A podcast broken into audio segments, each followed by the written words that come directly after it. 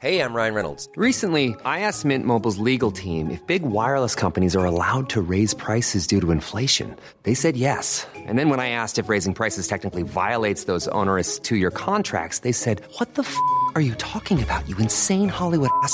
So to recap, we're cutting the price of Mint Unlimited from $30 a month to just $15 a month. Give it a try at mintmobile.com slash switch. $45 upfront for three months plus taxes and fees. Promo rate for new customers for limited time. Unlimited more than 40 gigabytes per month. Slows. Full terms at mintmobile.com.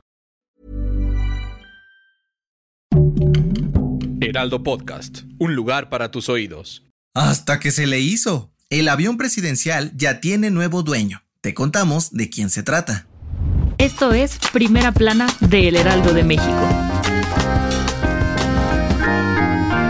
Después de casi cinco años de promesas, una rifa y un montón de rumores, AMLO cumplió. El avión presidencial por fin salió y fue vendido al gobierno de Tayikistán. Sí, en un mensaje publicado en sus redes sociales, el Presi anunció bastante sonriente que ya firmaron el contrato de compra-venta con el país asiático por 1.658 millones de pesos. Ahí nomás. En la mañanera de este jueves, López Obrador ya había adelantado que existía un posible comprador del avión, José María Morelos y Pavón, pero no quiso dar muchos detalles del negocio. De acuerdo con el mandatario, Tayikistán ya depositó toda la lana a la cuenta del instituto para devolver al pueblo lo robado y en unos 10 días vendrá para llevarse la aeronave. AMLO dijo que el dinero que se embolsaron de esta tan platicada venta se invertirá en dos hospitales, uno en Tlalpa Guerrero y otro más en Tuxtepec, Oaxaca, los cuales serán construidos e inaugurados antes de que termine su sexenio. Se le hizo por fin.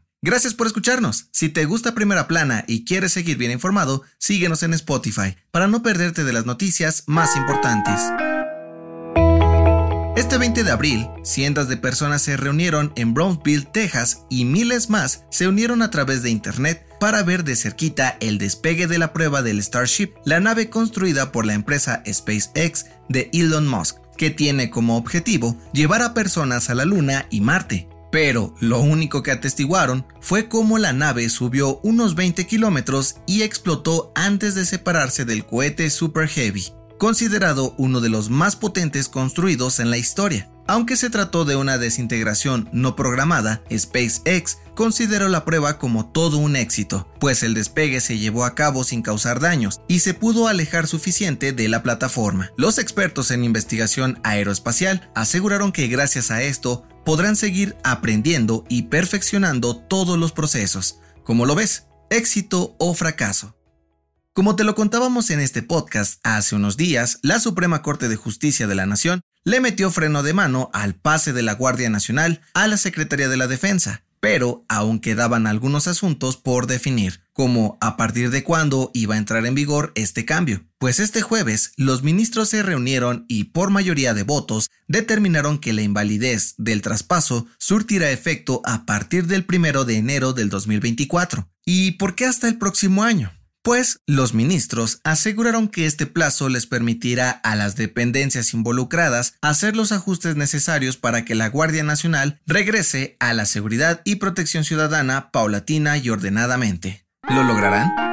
En otras noticias, este jueves, AMLO participó en el foro de las principales economías sobre energía y clima organizado por Estados Unidos y aseguró que para el 2024 México producirá el 35% de su energía a través de tecnología limpia y renovable gracias al apoyo técnico y financiero estadounidense para construir parques eólicos y solares en Oaxaca y Sinaloa. En noticias internacionales, en Yemen, una estampida en una escuela provocó la muerte de al menos 85 personas y más de 300 heridas durante un acto benéfico con motivo del Ramadán. Las autoridades ya investigan qué provocó el accidente. Y en los deportes, ¿se acabó la aventura árabe? Cientos de saudíes pidieron la deportación de Cristiano Ronaldo de Arabia Saudita, luego de realizar un gesto obsceno durante un partido del Al Nazar. Una abogada aseguró que presentará una denuncia ante la fiscalía para que las autoridades lo arresten.